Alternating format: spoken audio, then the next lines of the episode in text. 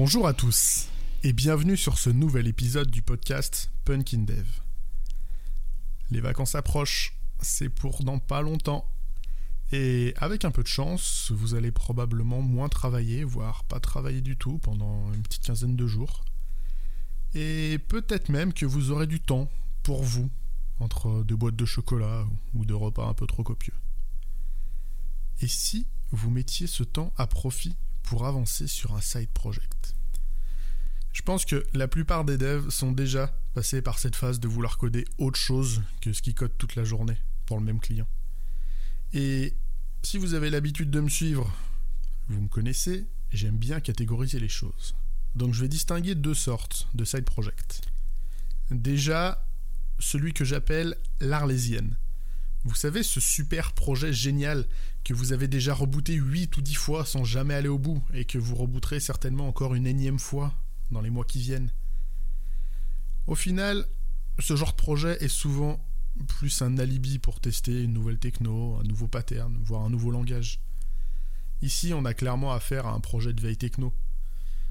Ce sont des projets qui sont globalement excellents parce que, en général, on connaît très bien les fonctionnalités et le métier qu'on voudrait y implémenter. Et d'autant qu'on l'a déjà fait plusieurs fois, donc on connaît vraiment tout ça très bien. Ces projets, ils n'ont généralement aucune chance d'aboutir parce que dans le fond, on est très bien comme ça, on les utilise comme de simples supports pour autre chose, pour de la veille en l'occurrence. Mais rassurez-moi, par pitié, je suis pas le seul à avoir plein de projets comme ça dans mes archives que j'ai déjà rebootés trop de fois.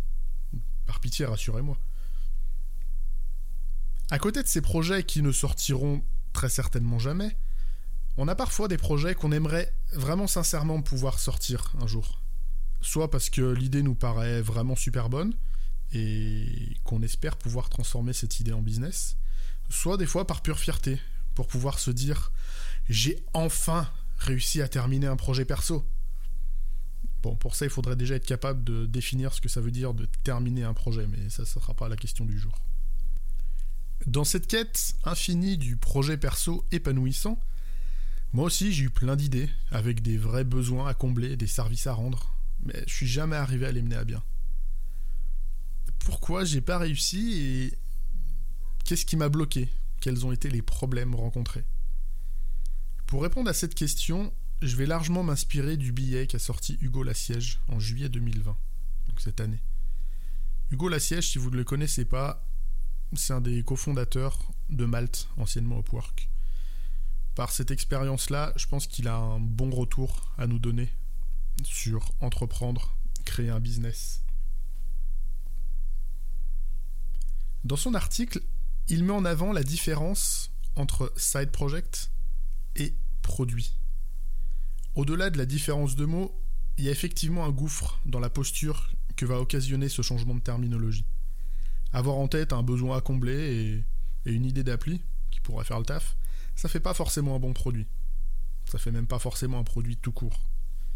Il y a plus de questions à se poser pour passer dans une dimension produit. Quel est l'objectif du produit? Quelle quantité de monde est-ce qu'il pourrait ou est-ce qu'il devrait toucher? Est-ce que vous avez l'objectif de rendre ce produit rémunérateur? Et si oui, dans quelle mesure, sous quel délai? Il y aura encore d'autres questions, mais en fonction des réponses que vous allez apporter à celles-ci, il va falloir prendre des décisions pour avoir un ensemble d'actions adéquates et pertinentes. Si vous espérez toucher euh, quelques centaines de personnes, mais que vous souhaitez en vivre, il y a un problème d'échelle. Si vous estimez que votre idée a le potentiel pour toucher des millions de personnes, vous allez avoir besoin d'une stratégie efficace pour effectivement arriver à toucher tout ce monde. C'est pas magique. Et surtout, si vous avez de telles ambitions, est-ce que vous êtes convaincu que vous pourrez mener tout ça à terme en y passant juste quelques heures à droite à gauche? Une forte ambition peut difficilement aller sans une prise de risque au moins équivalente. On travaille tous, toute la journée, avec des équipes parfois très étendues, sur des projets qui ont bien souvent du mal à sortir est-ce qu'on n'aurait pas un petit problème d'ego à croire qu'on pourrait, tout seul, sortir un produit viable en y passant, allez, même toutes nos soirées, tous nos week-ends? À moins d'être sincèrement insomniaque, ça ne marchera pas. Et même si ça pouvait marcher, vous risquez vraiment d'aller droit au burn-out en cumulant deux activités à temps plein en même temps.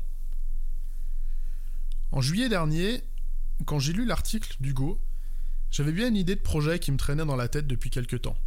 Et ces propos sont vraiment tombés à pic pour me permettre de m'auto-recadrer un petit peu. C'était quoi l'objectif que je visais avec ce projet? Quel temps minimum je pensais devoir y passer pour sortir quelque chose? Et est-ce que j'allais avoir la capacité d'investissement suffisante pour y passer justement assez de temps? Est-ce que je vais être capable de sortir une première version de mon produit sans attendre d'avoir quelque chose de parfait? Il y a plein de notions que j'aborde là, mais vraiment, je vous mettrai le lien de son article dans la description. Il y a des choses fondamentales. Dans les lois de la physique, bien souvent, démarrer une réaction, un mouvement, quoi que ce soit, ça coûte plus cher en énergie que de simplement l'entretenir. C'est par cette analogie que je me suis dit qu'il fallait que j'en mette un bon coup au démarrage, pour sortir un truc vite, même s'il y avait plein de choses qui ne m'allaient pas peu importe si vous n'avez pas beaucoup de temps ou d'énergie, dès lors que votre capacité est cohérente avec les objectifs que vous vous fixez. Ce projet que j'ai voulu lancer, a priori vous le connaissez. C'est le podcast que vous êtes en train d'écouter et auquel je vous invite vivement à vous abonner. Avant de le démarrer, je cherchais un moyen de faire ma veille et de partager des choses qui m'intéressaient. L'idée du podcast est née pendant le premier confinement, après avoir mis en place de quoi héberger le podcast que ma femme, prof des écoles, euh, souhaitait utiliser pour garder contact quotidiennement avec ses élèves. J'avais aucune visée rémunératrice pour ce projet, mais j'en ai toujours pas d'ailleurs. Le lancer, ça devait pas me demander trop de travail. Mais j'ai quand même listé tout ce dont j'avais besoin pour sortir quelque chose, et il y avait quand même une quantité de boulot non négligeable. Donc j'ai pris le parti de m'offrir trois jours d'isolement pour faire ce qu'on appelle souvent un kick-off du projet. Moi j'aime bien l'expression kick-off, il y a un côté coup de pied qui correspond à celui que j'ai dû me mettre au postérieur pour pouvoir me lancer. Une fois le kick-off passé, je me suis mis un autre défi. Proposer du contenu chaque semaine. Il n'y a rien qui m'oblige à le faire.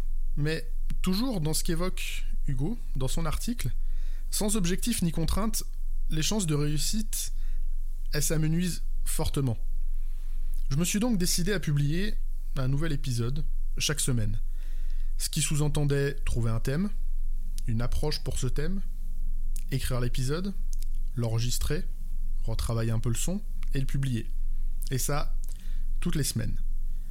J'ai choisi cette contrainte qui est un peu forte pour moi, mais c'était pour me pousser à un peu d'hygiène de travail. Je suis tout ce qu'il y a de plus d'humain et la procrastination est une de mes passions favorites. J'ai essayé de profiter de ça pour faire évoluer mon quotidien. Un petit peu vraiment mon hygiène de travail, comme je viens de le dire. Un élément que conseille Hugo parmi tous ses retours d'expérience, c'est de ne pas négliger la communication. Un excellent produit, aussi bon soit-il, s'il n'est pas ou mal marketé, il touchera pas son public par magie. En fait, il n'atteindra pas son public. De ce côté-là, moi je me contente de publier toutes les semaines mes épisodes sur Twitter, sur LinkedIn. Je pense que je pourrais avoir un impact bien plus important en mettant plus d'énergie et de créativité dans ma com. Mais pour l'instant, je dirais peu importe. Je vise pas les 1000 ou 10 000 auditeurs quotidiens. Les retours que certains d'entre vous me font me vont déjà très bien.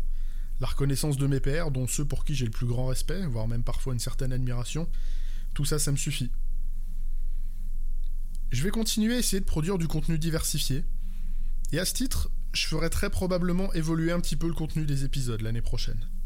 J'aimerais entre autres pouvoir donner la parole à toutes ces personnes qui m'inspirent ou qui m'ont inspiré à un moment donné et qui je pense ont plus de choses à partager qu'elles-mêmes ne le pensent.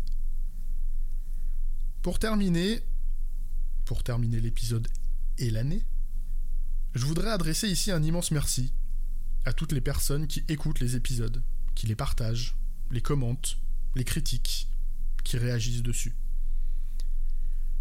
Sachez que chaque retour, pour moi, c'est une pierre à l'édifice que j'essaie de construire petit à petit. Le podcast va donc prendre sa première pause depuis la rentrée de septembre pour ses vacances de Noël. Je vous souhaite de passer d'excellentes fêtes de fin d'année. Prenez soin de vous. Ne travaillez pas trop. Gardez ça pour les bonnes résolutions 2021.